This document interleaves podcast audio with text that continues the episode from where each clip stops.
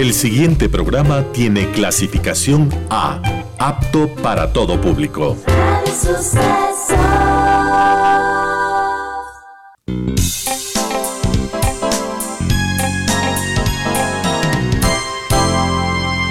Advertencia.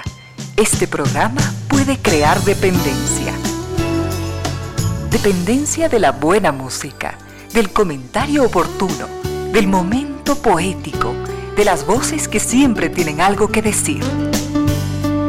Aquí se unen la música y la palabra, con cierto sentido.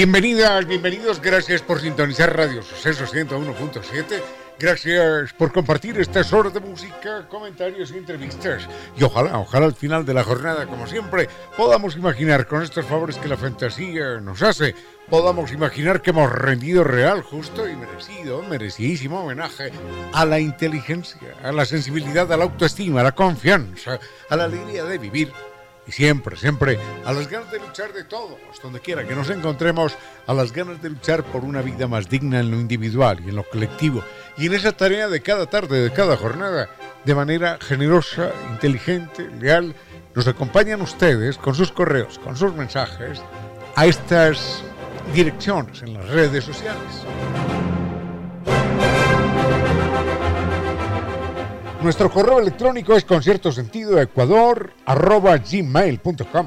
En Facebook nos localizan como Concierto Sentido S. En Twitter mi cuenta es arroba Ramiro Díez. Y en Instagram arroba Ramiro Díez Velázquez.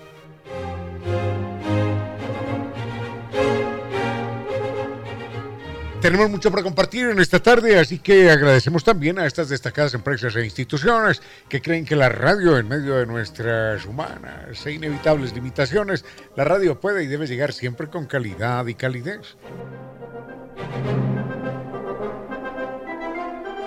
Se acabó el problema de la humedad por capilaridad ascendente que descascara paredes, que hace que usted incurra en gastos de albañiles, de arena, de pintura, de cemento, que, que deteriora que deteriora el ambiente, que crea ambientes enfermizos y que, y que desvaloriza propiedades. La humedad por capilaridad ascendente tiene una única solución de carácter científico y la brinda Nova Técnica de Kimli.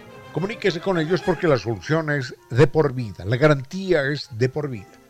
Teléfonos 098 81 85 798 098 26 005 88 el mail ecuador.novatecnica.com, la página web www.novatecnica.com.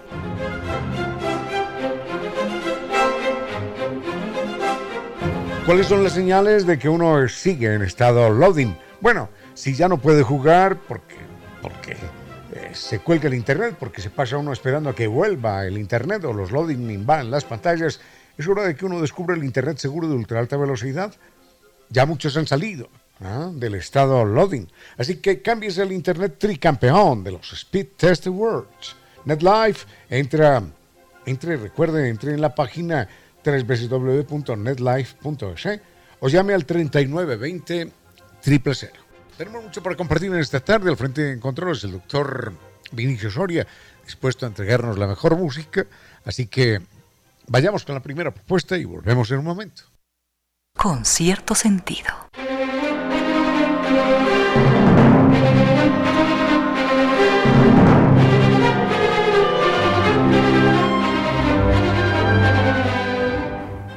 La primera pregunta, bueno, es que hay algunas preguntas de hoy, otras son un poquitito rezagadas. Por ejemplo, ayer nos llamaba precisamente don, don Felipe Ramos y nos decía, cuando se dice la apreciación positiva o negativa, ¿de dónde viene la palabra apreciación? Bueno, a todas luces viene de ponerle precio a algo. Él dice que no, pero esa sería la idea de la palabra, pero a eso nos vamos a referir más adelante. Porque otro oyente, gracias don Samuel, nos pregunta, créame que no sé exactamente, ¿qué es lo que quiere decir la gente en Quito cuando dice ese tipo es muy adefesioso, es un adefesioso? ¿Has escuchado, Vinicio? Sí, pero a mí no me queda claro cuál es el significado. Me parece que es un adefesioso, es un tipo intratable, malintencionado, con el que no se puede hablar, que siempre está poniendo problemas. Ese es, en el coloquial quiteño, ese es un tipo adefesioso. Pero la palabra adefesio tiene algunas, algunas versiones en cuanto a su origen. Voy a dar las dos. La primera es que en algún momento, en una misa muy solemne, muy solemne, por allá en la Edad Media, aunque parece ser que la palabra es anterior a eso, la expresión, una defesio es anterior a eso, pero dicen que en la Edad Media, a inicios de la Edad Media, siglo XI, siglo XII, había una misa muy importante. Y entonces eh, esa misa era eh, celebrada en honor a un poderoso cardenal. Y entonces el, el acólito, el que tiene que leer eh, parte de la liturgia, y ahora escuchemos al sacerdote con su carta a, a los romanos, a los efesios, lo que fuese, la epístola del día, sucede que ese día la gente sabía de la liturgia, ¿no? Sabía que ese día era carta a los romanos, por ejemplo, o a los corintios. Entonces sucede que el muchachito este, el acólito, ante una catedral repleta de gente, se equivoca de fecha, se equivoca de texto y dice, carta de San Pablo ad Efesios. Entonces, la gente en medio de la misa y a pesar de la misa, soltó la carcajada porque la gente sabía exactamente de, qué estaba hablando. Ad Efesios. No, hombre, si hoy no es ad Efesios, hoy es ad Corintios. Entonces, bueno, pasa el momento de turbación, la misa continúa común y corriente, pero a la salida de la misa y a los días siguientes en ese pequeñito poblado, la gente se burlaba del pobre acólito porque estaba hablando ad efesios, es decir, estaba diciendo disparates, cosas que no tenían sentido. La palabra fue mutando y terminó por significar algo que no va, que no encaja. Ese edificio es un adefesio, ese traje que lleva esa señora o ese sombrero es un adefesio. Esa es una versión. La otra versión mmm, tiene que ver con el origen mismo de la, de la carta de San Pablo, que al parecer la pasó muy mal en ese lugar que se llama Éfesos. Pero a eso nos referimos enseguida y a otras dos palabras que nos están preguntando. Muchísimas gracias. Con cierto sentido.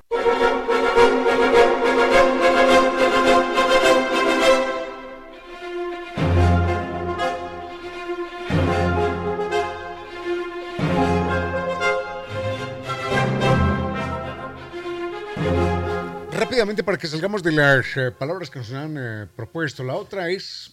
Ah, no, no, es la misma. es la misma.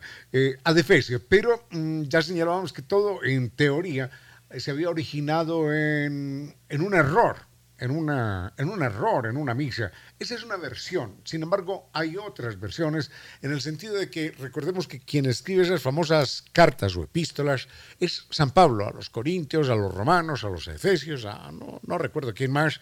Y en la carta, en la carta a los efesios, eh, San Pablo narra las vicisitudes, las vicisitudes que tuvo que, que enfrentar, los peligros que corrió, porque la gente no quería aceptar el cristianismo y él era un predicador invasivo, entonces casi, casi lo matan. Así que San Pablo, después de aquella experiencia amarga, asiaga, eh, decide entonces escribirles una carta a los efesios y de allí deriva la, la palabra hablar a efesios, es decir, hablar inútilmente, hablar algo que no tiene sentido, porque los efesios no le iban a hacer caso. Esa es la segunda versión, hablar a Efesios. Eh, de ahí a, a, un edificio feo, a un sombrero que no, que no corresponde, eh, hay apenas un saltito, ¿no?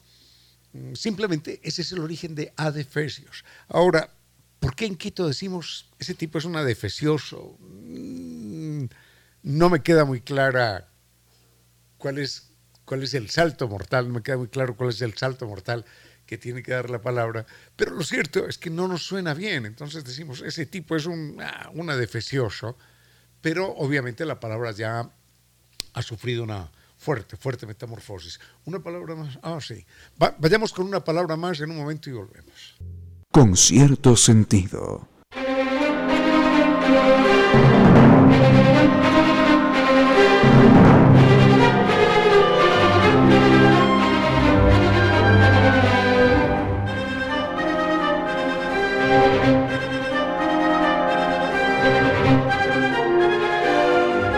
Don Antonio Parma, Parma, el apellido italiano. Don Antonio, y enseguida digo por qué me, me sonrío un poquitito viendo el apellido italiano, porque hay una pequeña curiosidad allí, una pequeña casualidad. Don Antonio Parma nos envía una foto así para darnos, dar, para, para darnos envidia. Nos envía una foto desde, desde Granada. Y al fondo, desde Granada, España, ¿no? Y al fondo se ve ese famoso edificio de color rojo, imponente, con sus jardines, se adivinan sus jardines. Claro, no se ve el interior, que es realmente lo espectacular, bueno, que es también algo espectacular, donde están eh, las columnas, los techos, las pinturas, todos los adornos árabes. La Alhambra es quizás el más famoso edificio herencia de los árabes que tenga, que tenga España, ¿no? Recordemos que los árabes estuvieron allí siete siglos se aposentaron fundamentalmente en la parte, la parte sur y un poquitito en la parte media, porque llegaron hasta, hasta Toledo, hasta Madrid, realmente. Y la Alhambra tiene un nombre, muchas gracias por la foto, primero que todo, pero nos hace recordar algo especial sobre la Alhambra y sobre los árabes en España. La Alhambra, si nos damos cuenta, suena árabe, ¿verdad, Vinicio? ¿Recuerdas cuando eras profesor allá en Dubái? Alhambra. ¿Ya? ¿Qué decías cuando Alhambra? Alhambra quería decir la roja. Señor Vinicio, ¿cuál camiseta quiere? Alhambra, la roja, decía Vinicio. Bueno, Alhambra en, árabe es eso, la roja o el rojo. Mm, y justamente lo llaman así, primero porque hay un ladrillo que, es eh, la pieza fundamental, un ladrillo no, sino que son los ladrillos, la pieza fundamental con los cuales está construida esa magnífica edificación, pero además en, el sol de otoño y a veces en el verano también le pega el sol con unos reflejos extraordinarios y lo hacen ver aún más rojo. Entonces los árboles le decían al, una palabra que no recuerdo más, ambra. Y terminaron por decir simplemente al ambra, el rojo, el edificio rojo. Y ese, edificio fue de los árabes el centro de, operaciones en Granada, que era la capital de ellos, que era la ciudad más, más sagrada para ellos en el sur de España. Siete siglos no se pasan en vano, ¿no? Y esa, esa construcción, cuando en 1492, recordemos que el año 1492 es de lejos el año más importante en la historia de España, en 1492, en enero de ese año, los reyes católicos terminan por derrotar a los árabes, toman, toman sus últimas trincheras, sus últimas posesiones, los últimos puntos fuertes, y eso conduce finalmente a la expulsión de los árabes con un dolor terrible, primero para el pueblo árabe y en segundo lugar también para, para España, que hizo un pésimo negocio. Enseguida eh, aclaramos por qué fue un pésimo negocio. Pero por lo pronto la Alhambra, el edificio rojo, era la más fastuosa eh, construcción de los, de los árabes. Y en 1492, con la expulsión, se convierte en un edificio abandonado, dolorosamente abandonado, porque los reyes de España ya no querían nada, nada con esa gente, nada con lo que hubiera estado tocado de árabe, y entonces el edificio se llenó de, de enredaderas y de bichos y de animales y de vagabundos y eso terminó convertido en, en una ruina. Pasaron los años. Ah, no, no, es que estoy, estoy dando un salto. cuando toman, cuando toman la Alhambra, estoy equivocado. Los reyes sí se van a vivir ahí una temporadita. Se van a vivir ahí una temporadita. Pero vienen unos terremotos fuertes, unos sismos fuertes en el sur de España. Y entonces tumban las torretas y causan muchos daños. Y los reyes de España, que estaban allí de curiosos y de turistas, dicen, no, no, no, esta es una maldición de Dios, este es un castigo de Dios. Está claro que Dios no quiere que estemos acá, porque esto es territorio de árabes, pues esto es construcción de árabes. Y aquí adoraban otros reyes, a otros dioses. Entonces mejor nos marchamos. Bueno, y entonces se marchan, en efecto, y queda, queda abandonado aquel lugar durante 100, 150 años en números redondos. Enseguida les cuento qué pasó después. Sigue con ustedes, Ramiro Díez. Con cierto sentido.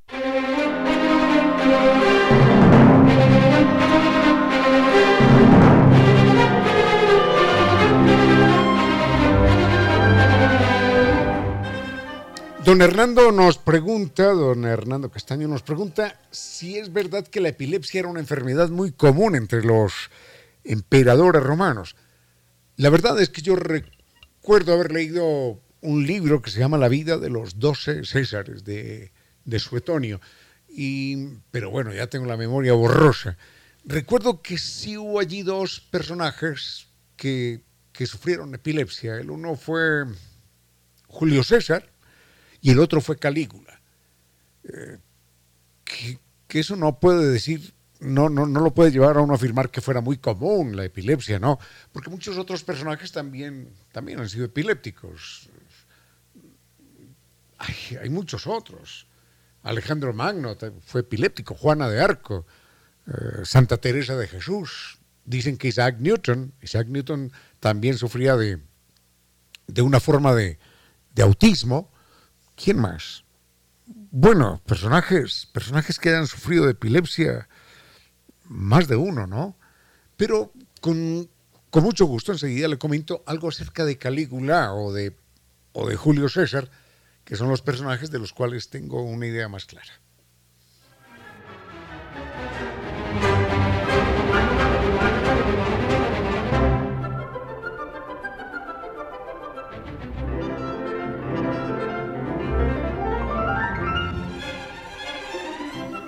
Problema que nunca antes tuvo solución fue el problema de la humedad por capilaridad ascendente. Por eso Nova Técnica es la solución, porque es una solución no de dos, de tres, de seis meses, no.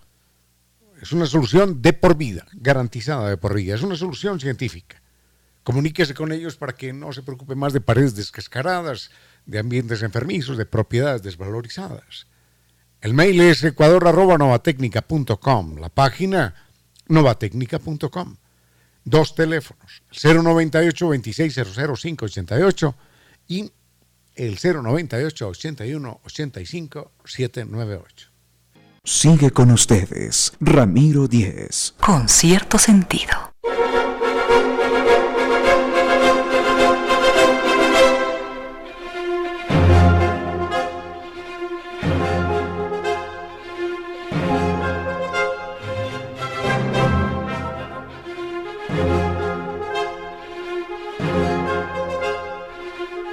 Esto de la epilepsia es un territorio peligroso, pero bueno, solamente recordamos que eh, Julio César es un personaje que está reconocido en la historia como que sufría de epilepsia.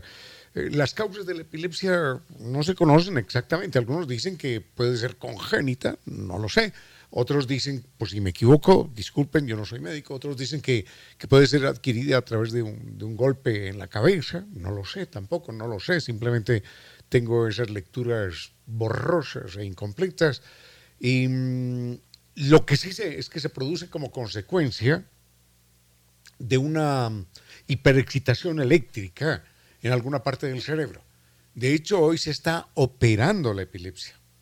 No sé cómo lo hacen, pero operan la epilepsia, eh, intervienen y detectan cuál es la parte del cerebro que está sufriendo esas anomalías eléctricas y hacen allí un cableado especial o cortan el cableado, algo hacen y la persona deja de sufrir estos ataques que son verdaderamente complicados. Sobre la teoría de que, de que puede ser un golpe en la cabeza, no sé, sería mejor que un médico opinara, un especialista en el tema, hay dos, dos casos concretos, por lo menos en personajes históricos. El uno es Calígula. Recordemos que Calígula quiere decir Caliga, es em, bota, ¿no? Bota en, en, latín. Y Calígula es pequeñas botas, botincitos. Y este joven, Calígula, que accede al trono de Roma cuando tenía apenas 12 años, cuentan que era un tipo normal, absolutamente normal, tranquilo, feliz. Sí, en su papel de emperador, todo lo que se quiera, pero nunca había dado muestras de locura, ni de ser un psicópata, como después lo demuestra, sino que era un tipo normal, normal, allí envanecido con el poder, y un día cae de un caballo, y a partir de la caída que sufre del caballo y el golpe que, que tiene en la cabeza, empieza a presentar un comportamiento absolutamente anómalo, cruel, terrible, ególatra, irrespetuoso, y termina enloqueciendo, por supuesto. Entonces, algunos dicen, no, es que eh, la locura es producto de su egolatría, otros dicen, no, la egolatría es producto de su locura, lo que fuere, es que el tipo termina siendo un verdadero monstruo en términos humanos. Y todo se produce, el cambio de él se produce a partir de la caída que sufre de un caballo.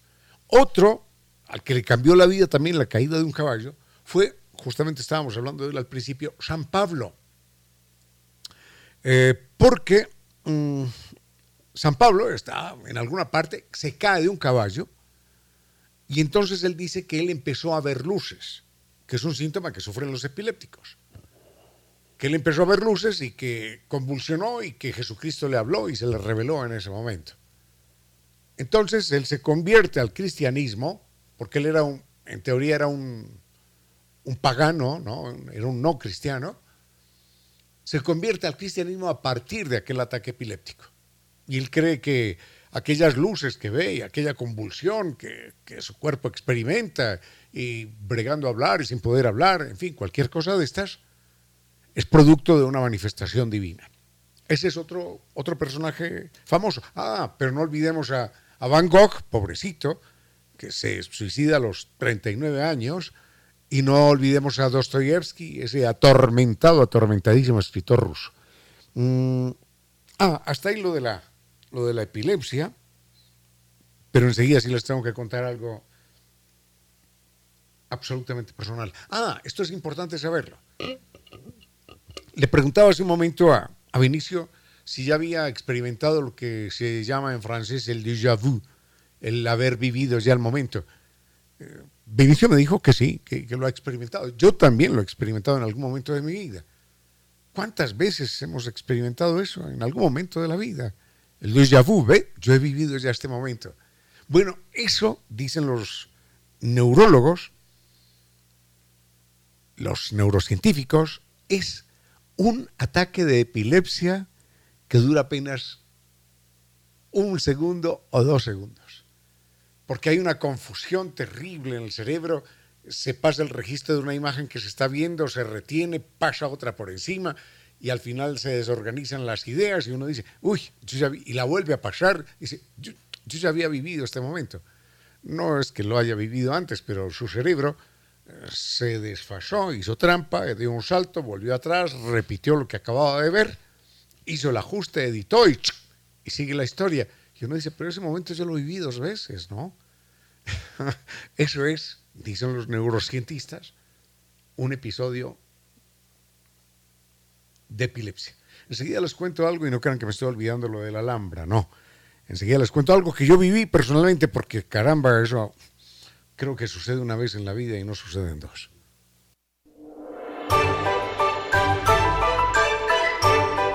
Filósofos que enseñaron a pensar y a vivir y que siguen enseñando a vivir y a pensar por encima de los siglos.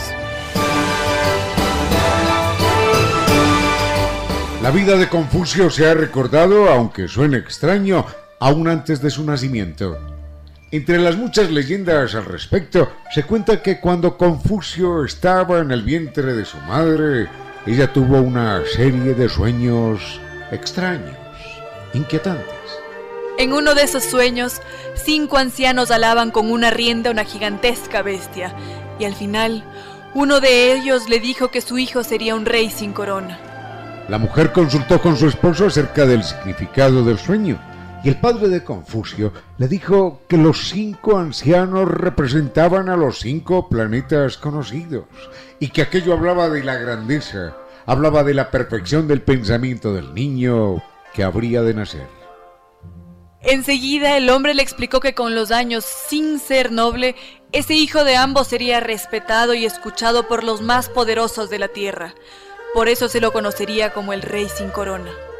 Es imposible separar la verdad de la leyenda. Pero en verdad, Confucio ha sido conocido como el rey sin corona por el respeto que su palabra siempre causó, porque predicó en especial la armonía y el respeto entre todos los seres humanos.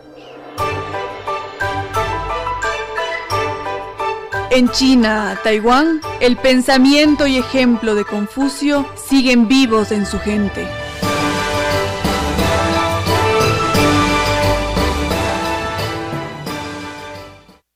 Sigue con ustedes, Ramiro Díez. Con cierto sentido.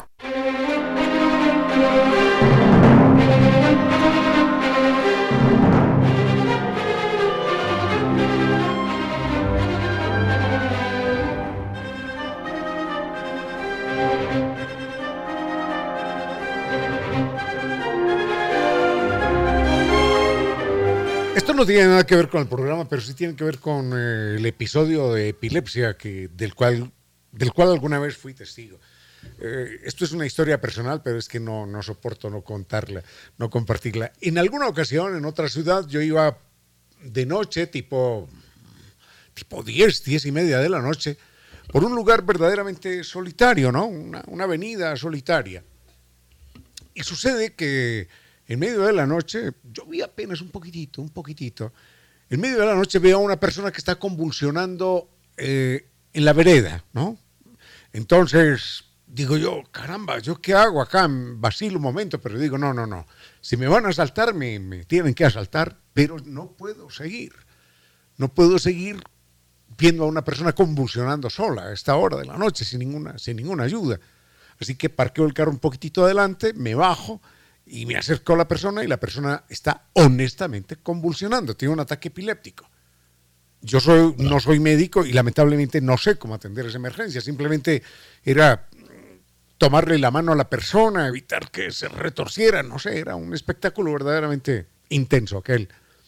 Por suerte, en ese momento se acerca otro carro y es de una persona que yo conocía, me dice, Ramiro, me, me veis yo le digo, sí, hola, hola. Él me identifica porque él está también vacilante si para o no para. Y entonces se baja del auto y yo le digo, esta persona tiene, tiene epilepsia, hombre, tiene una convulsión. Entonces, este amigo, realmente era un conocido, me dice, mm, yo soy epiléptico también, yo soy epiléptico. Y tengo, tengo medicamento en el auto, en el carro, dame un segundito. Y sale corriendo, corre los 5 o 6 metros al carro, busca allí entre las pastillas que tiene, se baja y en el momento de bajarse, acelerado, ¡paf! Se da un golpetazo en la cabeza y llega hasta mí y me dice, uy, me va a dar, me va a dar, me golpeé la cabeza, me va a dar. Y tiene solamente conciencia para tenderse al lado del otro epiléptico y empezar a convulsionar también. Entonces yo estoy solo en una calle oscura con dos personas convulsionando. Y yo no soy médico, no, no tengo cómo atender la emergencia, no tengo idea, no sé cómo, cómo se hace o qué hay que hacer. Bueno, ese fue, ese fue un episodio feroz. Finalmente, por suerte, yo no sé cuánto tiempo transcurrió, pasó un carro de la policía, ve dos carros allí parqueados a toda prisa de cualquier manera, ve a un tipo que está con otros dos ahí en, la vereda y los dos convulsionando. La policía se baja a preguntar qué es lo que pasa y yo les explico la situación. Entonces empiezan a, ellos sí saben, eran más policías, entonces a ayudar a, los, a las dos personas con el ataque. Y, uno de ellos dice, llamemos una ambulancia para estas dos personas. Y yo le dije, pero no, incluyanme a mí también porque sinceramente yo estoy que me muero de, de la angustia y de la tensión nerviosa. Bueno, esto de la epilepsia es tremendo. Lo que yo no sabía es que existen medicamentos de emergencia, al parecer. ante un ataque convulsivo, no lo sabía. Bueno, hasta ahí nada más la epilepsia y enseguida venimos con otro tema. Qué intenso tema. Vamos. Sigue con ustedes, Ramiro Díez. Con cierto sentido.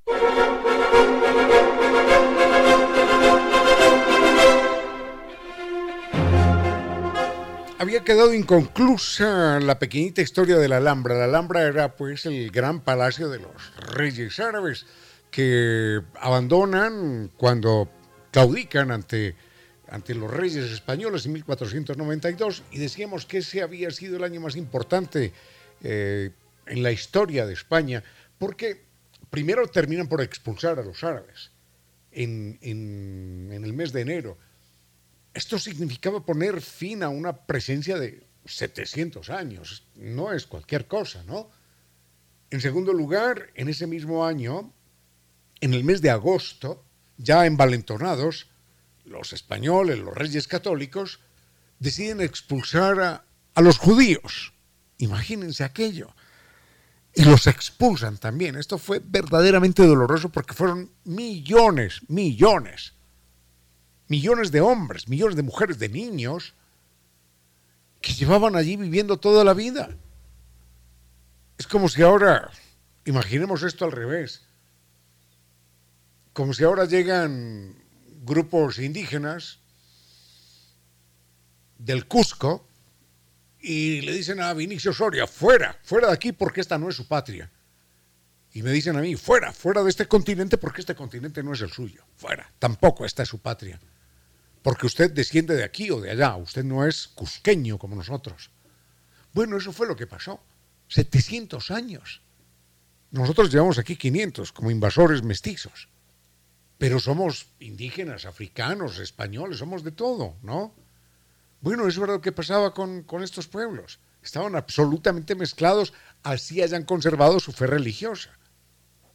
Los exámenes de ADN que se hacen hoy demuestran que había perfecta combinación. Había, había contacto sexual entre los pueblos, había hijos que eran de un lado, de otro, y, y eran o católicos o judíos o árabes o musulmanes. Pero los expulsaron por ser árabes, los expulsaron por ser judíos. Y en octubre, España, claro que no se entera sino en, en el mes de mayo del próximo año, octubre en octubre descubren América descubren el más grande, el más importante, el más rico continente del mundo. El único que va desde el polo norte al polo sur. ¿Saben lo que es eso? Porque África va desde el sur hasta, hasta el Ecuador. Europa está, Europa y Asia están en el hemisferio norte, fundamentalmente. Entonces, nada, nada, ninguno tenía la riqueza que teníamos nosotros. Por eso el descubrimiento de América es como si alguien de repente se ganara mil millones de dólares en la lotería, pero no sabían leer ni escribir. El pueblo español era un pueblo extraordinariamente inculto, porque los únicos que tenían alguna dosis de conocimiento, en términos administrativos y científicos, eran en administrativo los judíos, que eran la gente del negocio, business people. Y en conocimiento, en medicina, en matemática, en astronomía, hasta en lingüística, los árabes. Entonces sucede que expulsan a las dos fuerzas más capaces, más inteligentes. Y como dice un escritor, España, España tenía la vaca, pero otros se tomaban la leche porque todo el dinero que llegaba a España se perdía, se perdía, se perdía. Iba a parar a los banqueros holandeses y alemanes, ingleses y a todo el mundo. Pero España nunca supo administrar esa riqueza. Por eso siguió siendo el país más atrasado en todos los sentidos de Europa Occidental. Siguió siéndolo. En cambio los otros se hicieron potencias, se enriquecieron. Porque en España era mal visto saber trabajar, hacer algo. Ya lo hemos contado con dos casos particulares. El padre, el padre de Miguel de Cervantes Saavedra era cirujano. Entonces, como ese era un trabajo que se hacía con las manos, él tenía que ejercer la cirugía por fuera del pueblo para no desprestigiarse. Entonces se montaba en una carreta y se iba a un lugar donde nadie lo conociera a operar a la gente que tenía que operar, porque era vergonzoso hacer algo con las manos. Velázquez, el gran pintor español de todos los tiempos, ocultaba que fuera pintor también. Tocaba en la puerta de su casa, aquí vive el señor Velázquez, Diego de Silva y Velázquez. Y él decía, no, no, no, pintor, no, no, no, yo no soy pintor, no, no, aquí no vive ningún pintor. Ah, el más grande pintor del mundo negando su condición de pintor porque, porque era vergonzoso ser pintor en España, porque era hacer algo con las manos. El que no era hidalgo, el que no era hidalgo era o cura o monja. Y entonces se encuentra que curas y monjas no se reproducían en apariencia, ¿no? Y empieza a caer la tasa de natalidad en España y los árabes y los judíos sí se reproducían sin ningún problema. Y por eso aprovechan y los expulsan. Dicen, no, no, no, algún día esto va a ser territorio de infieles, de paganos, y los expulsan. España hace el peor negocio de su vida con esas dos victorias. Expulsar a la gente que la hubiera convertido en la gran potencia del mundo durante todos los siglos venideros. Pero no, se enloquecieron y ese fue el resultado. España entró en el siglo XX la semana pasada. Bueno, por eso Charles de Gaulle, el presidente francés, en alguna ocasión ahí en los, en los Pirineos, en el límite entre Francia y España, decía, Europa termina aquí. Aquí termina Europa. El resto es una prolongación de África. ¿Por qué? Bueno, porque por muchas razones. Además hay que recordar, por ejemplo, que en 1500 ya Lutero, Martín Lutero, ha traducido la Biblia al alemán, al alemán callejero. Y entonces la gente por leer la Biblia aprendió a leer. Y claro, aprenden a leer y aprenden a leer la Biblia y todos los demás libros. Y por eso Alemania le llevaba tantos años a todo el mundo. Porque allá los campesinos, la gente común y corriente, la gente de la calle, aprendió a leer y escribir. En España sabían leer los nobles, algunos clérigos y algunas monjas, no todos. Y estaba prohibido leer la Biblia, hasta 1950, no sé hasta cuándo. Estaba prohibido leer la Biblia. Entonces, como la gente no tenía nada que leer, no aprendía a leer y no pasó nada. Pero si una persona en un momento dado aprende a leer, así sea la Biblia, se le abren los ojos y empieza a leer otros libros. Y esa es la diferencia de desarrollo intelectual, científico, político, filosófico, en todos los sentidos, que lleva Alemania sobre otras naciones de Europa y particularmente sobre Francia. Bueno, dejémoslo ahí y volvemos con algo más. A esta hora, recuerde que a los amigos se los amonesta en secreto y se los alaba en público. 16 horas, 26 minutos. Un momento para la historia y las noticias del mundo de los animales, nuestros hermanos. Derechos de los animales, ¿de qué están hablando? Eso, eso no tiene sentido y nunca se verá. Más de un personaje ha afirmado semejante insensatez. Para sorpresa de ellos, en este momento, al día de hoy, los derechos de los animales se enseñan en 100 facultades de derecho de los Estados Unidos, incluyendo Harvard, Stanford, Michigan, Duke, la Universidad de California y muchas otras. Derechos de los animales, claro que sí. Materia de estudio en las facultades de derecho. Los otros animales, nuestros hermanos.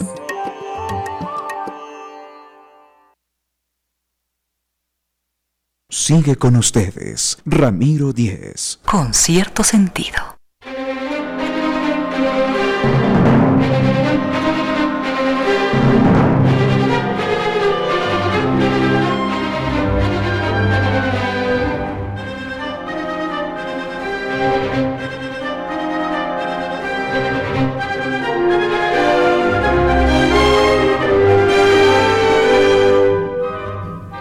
Electrónico de doña Eulalia nos dice, bueno, entre otros temas que propone, nos dice, vivo muy feliz con mi nombre porque es escaso. Sí, Eulalia no es un nombre, no es un nombre muy común, pero además tiene un, significado bonito.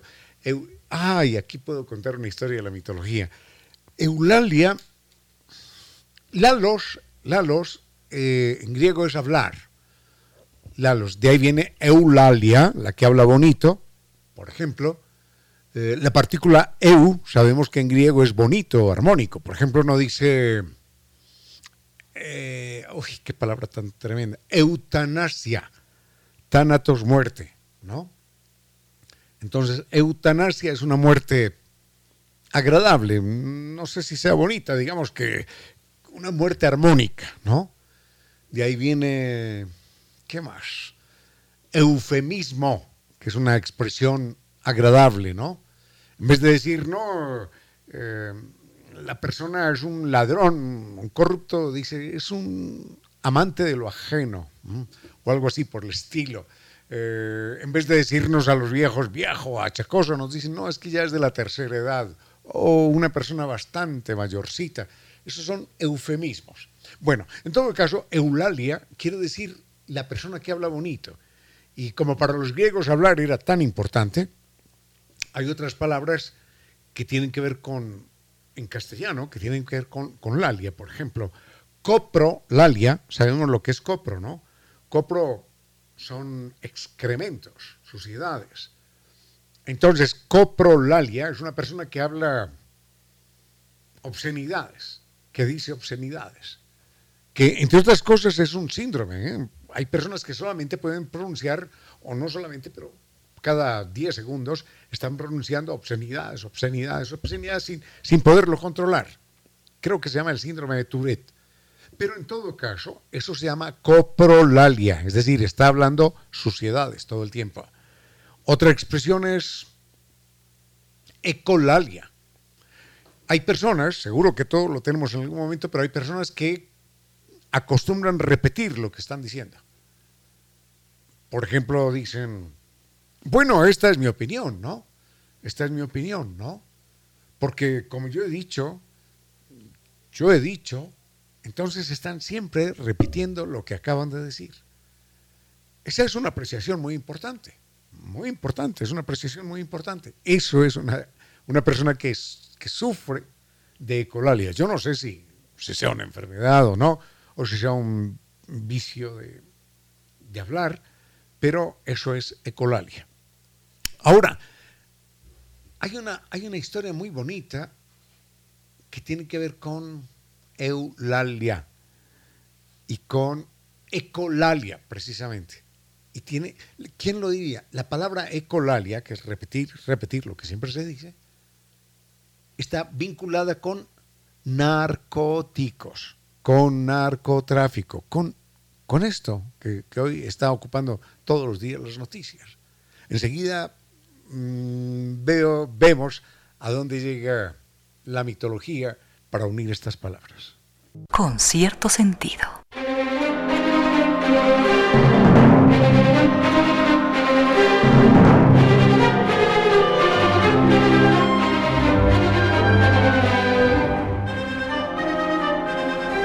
Para que nos ubiquemos bien eh, frente a por qué Lalia está relacionada con narco.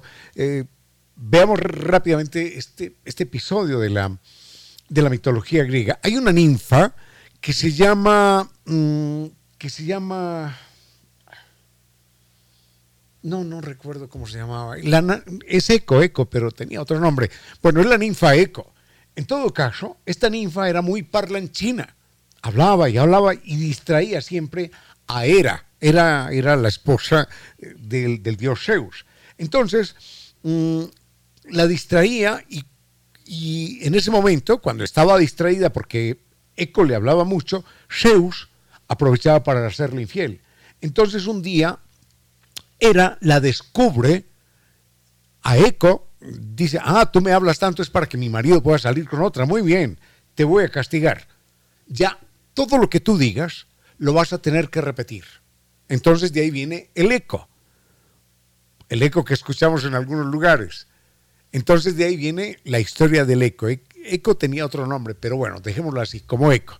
Entonces todo lo que eco decía lo tenía que repetir al final, que repetir al final, que repetir al final. Ese fue el castigo que le puso Era. Ahora, ¿de dónde deriva lo de Eulalia y, y narco y eco? Enseguida lo vamos a ver. Cierto sentido.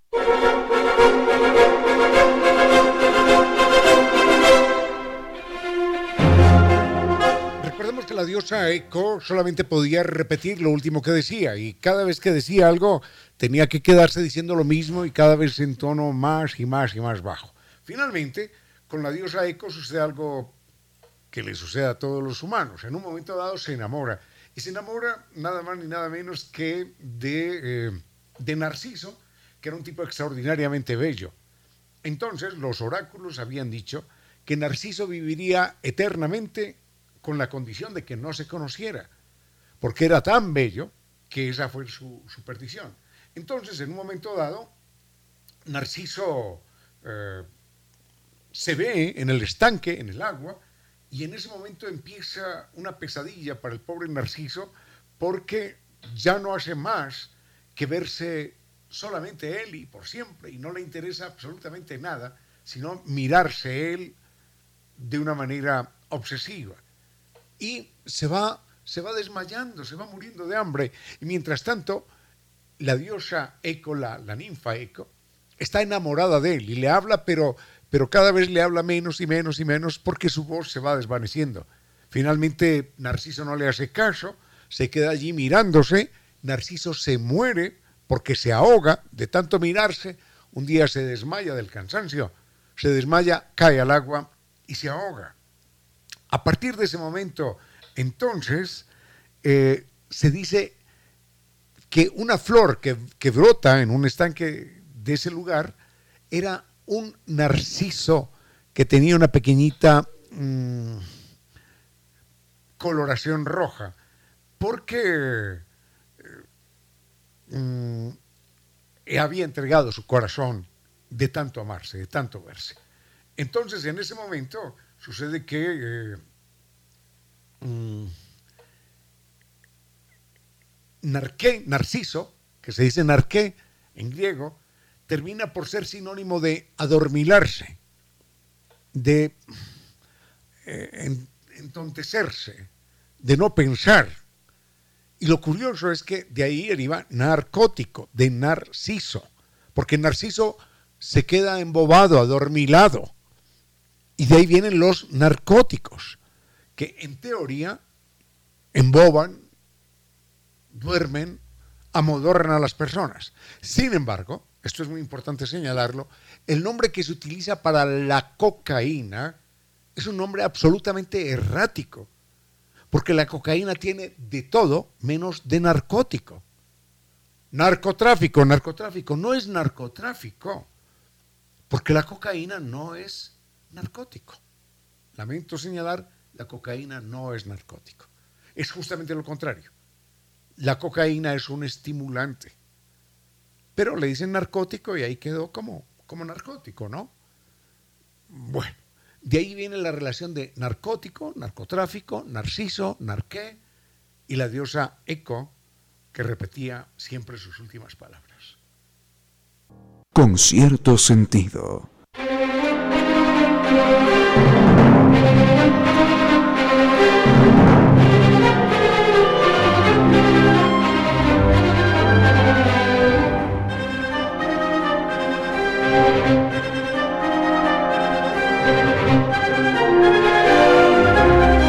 Están preguntando acerca de Vivaldi, pero eh, bueno, Vivaldi es un músico del, ay, del Renacimiento, mm, extraordinario pero tiene un nombre especial, el barroco, del barroco, extraordinario Vivaldi como personaje. Algunos eh, críticos dicen que Vivaldi es un hombre que, que, realmente compuso un solo concierto y que se copió todos los demás.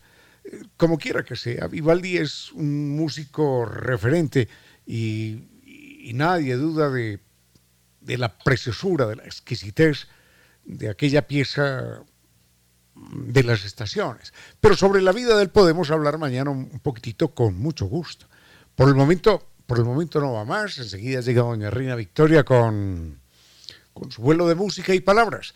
Al doctor Giovanni Córdoba en controles, muchísimas gracias. Al doctor Soria que nos acompañó hasta las cuatro, muchísimas gracias. No es más por hoy. Un bonito fin de semana. Cuídense. Fuerte abrazo. Los quiero mucho y hasta el lunes. A esta hora, recuerde que si pudiéramos vernos como los demás nos ven, nos libraríamos de muchos errores y necedades. 16 horas 59 minutos.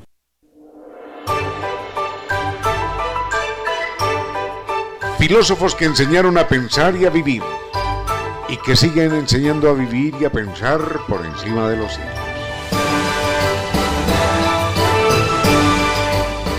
Confucio decía que no solo se trata de vivir, sino de descubrir qué es lo que nos mantiene con vida, y que aquel que reflexiona descubre que aprender es como respirar. Y dado que de aprender y respirar depende la vida, hay que hacerlo a cada instante, aunque a veces la vida nos obligue solo a respirar y olvidemos que perdemos la mitad de las vidas sin aprender. Por eso es preciso estar atentos y preguntarnos siempre qué hemos aprendido en ese día porque Confucio nos recordaba que así como dejar de respirar nos acerca al final, dejar de aprender nos impide avanzar en la vida. Aprender siempre, decía Confucio, aprender de la naturaleza, de lo que nos rodea, de aquellos que conocemos, inclusive de aquellos a quienes solo vemos una vez en la vida, y además aprender de nosotros mismos. Quien aprende que debe aprender siempre ha adquirido el verdadero conocimiento. En China, Taiwán, el pensamiento y ejemplo de Confucio siguen vivos en su gente.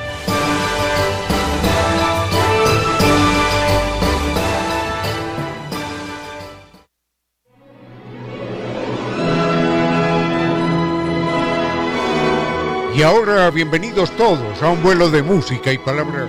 Bienvenidos a este espacio con cierto sentido, con Reina Victoria Díaz, para que disfruten de un vuelo de música y palabra.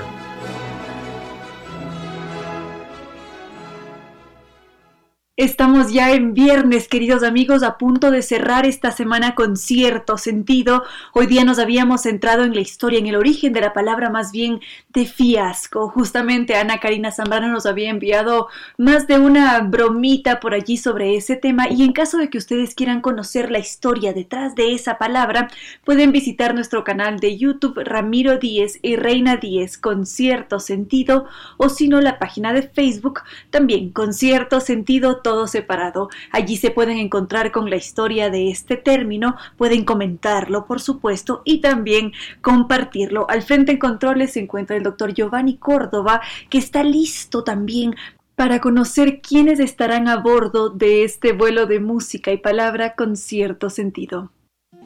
Ya que estamos todos a bordo en este viernes, veamos con qué nos encontramos. Quizás algunos de ustedes disfrutaron en alguna ocasión de esta serie televisiva Black Mirror, que generó mucha expectativa, polémica, temor también, porque lo que se hace en la serie es topar estos temas sobre cómo los seres humanos estamos siendo cada vez más absorbidos por la tecnología e Internet. Para quienes no la han visto, Black Mirror es en sí una, una serie de ciencia ficción que lo que hace es retratar el lado oscuro de la tecnología, como se podría creer que va a suceder más adelante. Es decir, creemos que todo lo que hemos creado en el aspecto tecnológico en un momento dado va a venirse en nuestra contra. Si bien es cierto, en un principio lo hemos creado para nuestro beneficio, sin embargo, Parecería que esto no va a ser así, aunque de forma irónica, quienes hemos programado a estas máquinas que tanto nos benefician y sirven, somos nosotros, es decir, su funcionamiento es una responsabilidad humana porque los seres humanos hemos creado y programado esas herramientas. Imaginemos el siguiente escenario, queridos amigos. Los ingenieros deciden crear un auto y ese auto va a conducir sin chofer. Esta es una realidad muy cercana, prácticamente ya es real, ya está en funcionamiento. Y lo que hacen esos ingenieros es programar ciertas reacciones de ese auto ante un posible incidente. Entonces, puede haber un escenario en el que se tenga que elegir entre atropellar a una madre que cruza en rojo la calle con una niña o quizás atropellar a un peatón que está sobre la acera. Y en ese caso no es la máquina la que toma la decisión, sino la persona que ha programado a la máquina para que actúe en ese caso en particular. ¿Y cómo no se nos va a erizar la piel ante un escenario de esa categoría? Y en ese caso estaríamos frente a un reto ético en estos aspectos de la tecnología, la programación, las máquinas. Enseguida podríamos ampliar un poco más este tema. Habíamos aprovechado esta tarde para centrarnos en la tecnología, su lado oscuro, los avances vertiginosos que cada vez nos emocionan, en otras ocasiones nos asustan, pero en todo caso, la tecnología está en boca de todos y alrededor del mundo entero porque cada vez escuchamos más sobre los beneficios, las consecuencias, la preocupación que nos genera que ¿Qué es lo que va a pasar? ¿Qué podría suceder con nosotros en el futuro y las máquinas? Entonces el temor es ese sentimiento constante con el que convivimos porque podría pasarnos, como en esta serie televisiva Black Mirror, que las máquinas se vuelvan en contra de nosotros, o que quizás empezamos a perder la intimidad, los derechos, o tenemos nuestras vidas constantemente invadidas por la tecnología e inteligencia artificial. Algo similar también sucede con esta otra serie televisiva, Mr. Robot, muy buena a propósito, la recomendamos también, y nuevamente se topa este tema de la tecnología, la privacidad y cómo podrían llegar a volverse en contra estas tecnologías que hemos desarrollado para nuestro beneficio. De alguna manera, al parecer estamos sintiendo que la tecnología lo está dominando todo y que la situación se está saliendo de nuestras manos. A propósito de estos mismos temores, Chile ha sido el primer país que ha decidido tomar acciones como proteger la información cerebral de su gente porque se espera de aquí a unos cuantos años, pocas décadas en realidad, que los seres humanos van a convertirse en seres híbridos. Este es un cambio innegable, ya es un hecho de alguna manera. Entonces, ¿qué quiere decir esto? Que así como ahora el celular o el computador aparecen como una extensión de nosotros, más adelante ya no va a ser un dispositivo como extensión, sino que esos dispositivos van a estar dentro de nosotros. Y así como el autocorrector a veces nos corrige cuando estamos escribiendo una conversación de WhatsApp o nos completa la frase, aparentemente, cuando ya seamos seres humanos híbridos, las frases que expresemos de forma hablada van a ser sugeridas o autocompletadas por esos dispositivos que van a estar dentro de nuestro cerebro. Es decir, que directamente va a haber una conexión cerebro-dispositivo y lo que se va a intentar hacer es conectar nuestro pensamiento con el mundo exterior, fusionado también con la inteligencia artificial y los famosísimos algoritmos. Enseguida podríamos revisar otros cambios que podrían producirse con estos seres humanos híbridos. Con cierto sentido.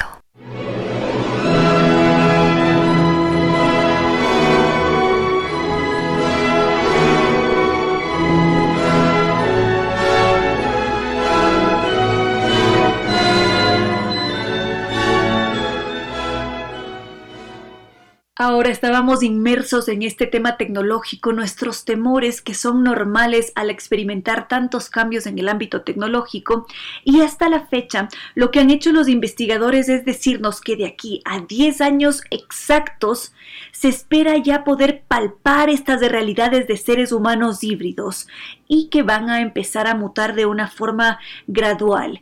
Es decir, en un principio podríamos encontrarnos con aplicaciones que van a permitir registrar o descifrar la actividad mental.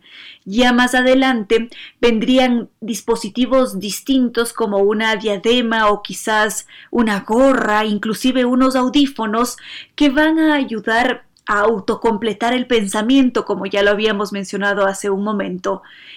Y esto quiere decir al mismo tiempo que en alguna ocasión vamos a ir al supermercado a hacer las compras diarias o semanales o mensuales y mientras estemos haciendo esa compra, quien se va a encargar de autocompletar la acción, de decidir, definir qué es lo que estábamos buscando, va a ser ese algoritmo que está conectado a nuestro cerebro a través de esa diadema porque lo que van a hacer es predecir nuestro comportamiento.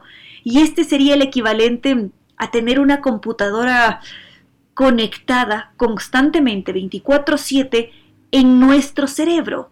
Y no solamente eso, como los algoritmos se perfeccionan cada vez más y tienen mucha precisión, lo que nos dicen los investigadores también es que más adelante esos mismos algoritmos van a poder predecir o decirnos qué carrera deberíamos elegir o en dónde deberíamos invertir en función de los diferentes elementos de nuestra vida, comportamiento, economía y muchos otros elementos, por supuesto.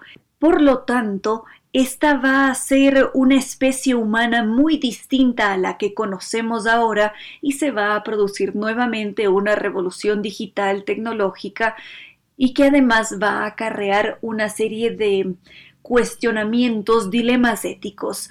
Creo que ha llegado el momento de darnos nuestra pausa cafecito o tecito y continuamos. Hace un momento nos habíamos centrado en los cambios que se pueden producir a lo largo de 10 años y cómo en una década vamos a tener ya seres híbridos, seres conectados constantemente a un dispositivo que funciona con inteligencia artificial. Y ahora, en 2021, ya hemos experimentado los avances de la tecnología y la presencia de la inteligencia artificial en nosotros como seres humanos. Podríamos pensar quizás en estos pacientes paralíticos que no pueden hablar o escribir, pero que gracias a esta tecnología implantada logran transmitir su conocimiento, su pensamiento en un equipo. Entonces, con estos cambios que se avisoran, Evidentemente vienen estos problemas éticos y también sociales porque en primer lugar se trata de una implantación en el cerebro. Es decir, es obligatoria la presencia de un neurocirujano que tendrá que intervenir en nosotros para implantar ese chip o ese dispositivo, porque uno no puede ir por la vida e ir al supermercado y comprarlo y listo, sino que tiene que estar allí insertado en nuestro cerebro. Adicional a esto, estas nuevas tecnologías deberían ser accesibles a toda la población y es allí cuando nos encontramos con las brechas de desigualdad y con todos estos inconvenientes sociales. Y así como ahora, ¿Qué sucede con varios individuos que no tienen acceso a un celular para poder presentar el certificado de vacunación al momento de presentarse en un establecimiento? ¿O qué sucede con aquel que sí tiene un celular pero que no cuenta con los recursos suficientes para tener un plan de Internet? Y esto nos lleva a pensar en todos los beneficios que podría tener y al mismo tiempo en esos riesgos futuros y la desigualdad, por supuesto. Enseguida continuamos. Ya para cerrar con este tema de la tecnología, de los cambios vertiginosos, entre esas otras creencias o afirmaciones que han hecho los investigadores basados en su conocimiento actual, en los cálculos matemáticos, ellos creen que va a llegar un punto, no se sabe exactamente cuándo, en el que la inteligencia artificial va a tener la capacidad de leer nuestros pensamientos en la actualidad sí que podemos saber si es que el cerebro está dormido o si está despierto, podemos llegar a saber también cuáles partes del cerebro se activan en un determinado momento, si es que fue la visual, la de las emociones, la sensorial, en fin, podemos hacer un mapeo de la actividad del cerebro, pero lo que nos dicen los investigadores es que de aquí a 10 años vamos a poder escribir a máquina con la mente y como ya lo habíamos manifestado, siempre asustan estos cambios mientras que nos emocionan, porque sabemos que es una manera distinta de funcionar como seres humanos, que esos cambios podrían ser positivos, porque siempre la ciencia y la tecnología han sido estas herramientas que nos han permitido solucionar infinidad de problemas. En algunas ocasiones sí que nos han complicado un poco la vida, pero en todo caso lo que han hecho ha sido facilitar nuestras formas de vida, de convivencia, y justamente por ese motivo tienen el papel que tienen hoy en día. Creo que podríamos dejar allí a la tecnología y ahora vamos con otros temas. Breve recordatorio para que nos sigan a través de nuestras redes sociales, Facebook con cierto sentido todo separado, Twitter arroba Reina Victoria DZ e Instagram arroba Reina Victoria 10. De esa forma nos mantenemos todos conectados, interactuamos, comentamos, nos reímos, así que gracias por seguirnos. A esta hora, recuerde que si los hermanos se pelean, los devoran los de afuera. 17 horas, 44 minutos. La autoestima, de lo que tanto se habla en estos tiempos, no es lo que muchos piensan. Estimar mucho al auto. No, la autoestima es la consideración de nuestro valor como seres vivos, como seres humanos. Todos los vehículos del mundo no valen lo que la vida más humilde. La autoestima no es recuérdelo, la estimación que se le pueda tener al auto. Esa, esa es otra cosa. Valore la vida. Conduzca con precaución. Con cierto sentido.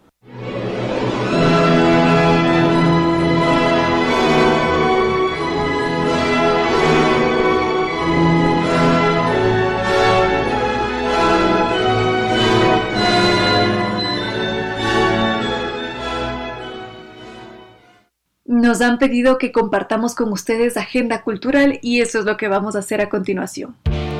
Teatro, cine, música, pintura, literatura. Los seres humanos somos seres culturales. La brújula de la cultura apunta a este norte.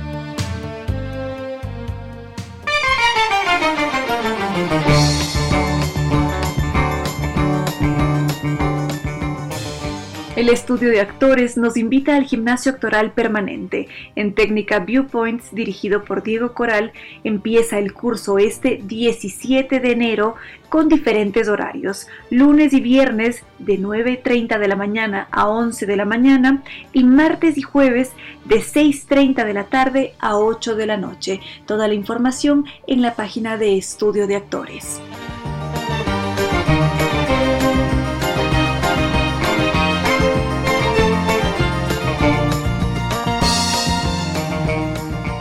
Y también este próximo viernes 22 de enero a las 5 de la tarde y 8 de la noche se le rendirá tributo a Pink Floyd, la emblemática banda británica. Habrá dos funciones con todos los protocolos de bioseguridad. El evento se desarrollará en el Jardín Botánico este 22 de enero a las 5 de la tarde y 8 de la noche. Definitivamente es un evento para no perderse. Las entradas están disponibles en el Hotel Celina en Quito o si no en la página web de Thunder Shows.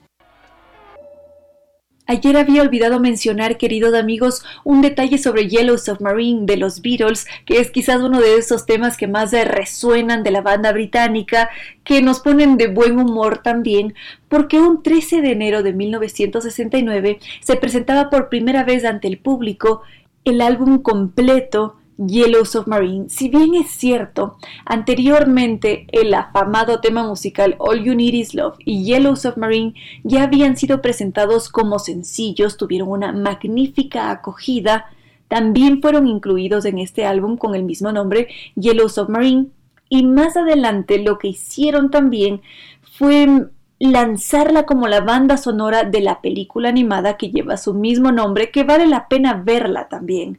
Y este álbum tuvo dos lanzamientos, el primero el 13 de enero de 1969 y el segundo el 17 de enero de 1969. El primero se hizo en Estados Unidos y el segundo en Reino Unido.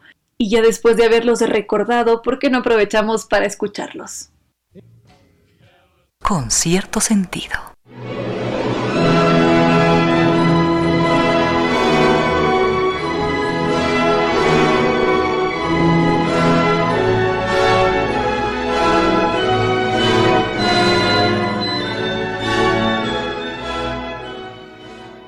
Queridos amigos, hemos llegado ya a nuestro destino de esta tarde. Descendemos a tierra, tocamos la realidad. Muchas gracias por haberse desabrochado los cinturones de la imaginación, por haber volado con nosotros gracias a la música y a la palabra. Muchas gracias por permitir este encuentro, este vuelo de música y palabra con cierto sentido. Hemos llegado también ya al final de esta semana. Agradecemos al doctor Giovanni Córdoba en Controles por esta estupenda selección musical y también a nuestros queridos auspiciantes, Kibli de Nueva Técnica con sus diferentes dispositivos Kibli, que son la solución garantizada de por vida a cualquier problema de la humedad. Podemos visitar su página web www.novatecnica.com o si no el correo electrónico ecuador.novatecnica.com o los teléfonos 098 2600 588 o 098 81 85 798. Y por supuesto no podría faltar la presencia de NetLife que nos dice que algunos presentamos señales de estar en un estado loading porque de repente pasamos horas jugando videojuegos con el hermanito porque no podemos jugar online o no podemos terminar de ver la película porque está allí. Los loading invadieron la pantalla.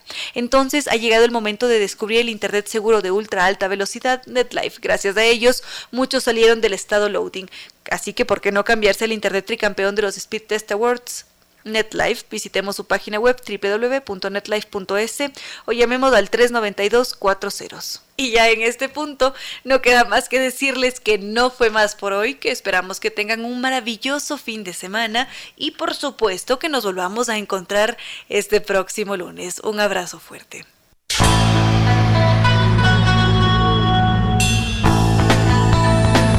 Si como dicen es cierto que en la vida no hay casualidades Piense, ¿por qué escuchó usted este programa? Tal vez escuchó aquello que necesitaba o tuvo la sospecha de esa luz dentro de su propio ser.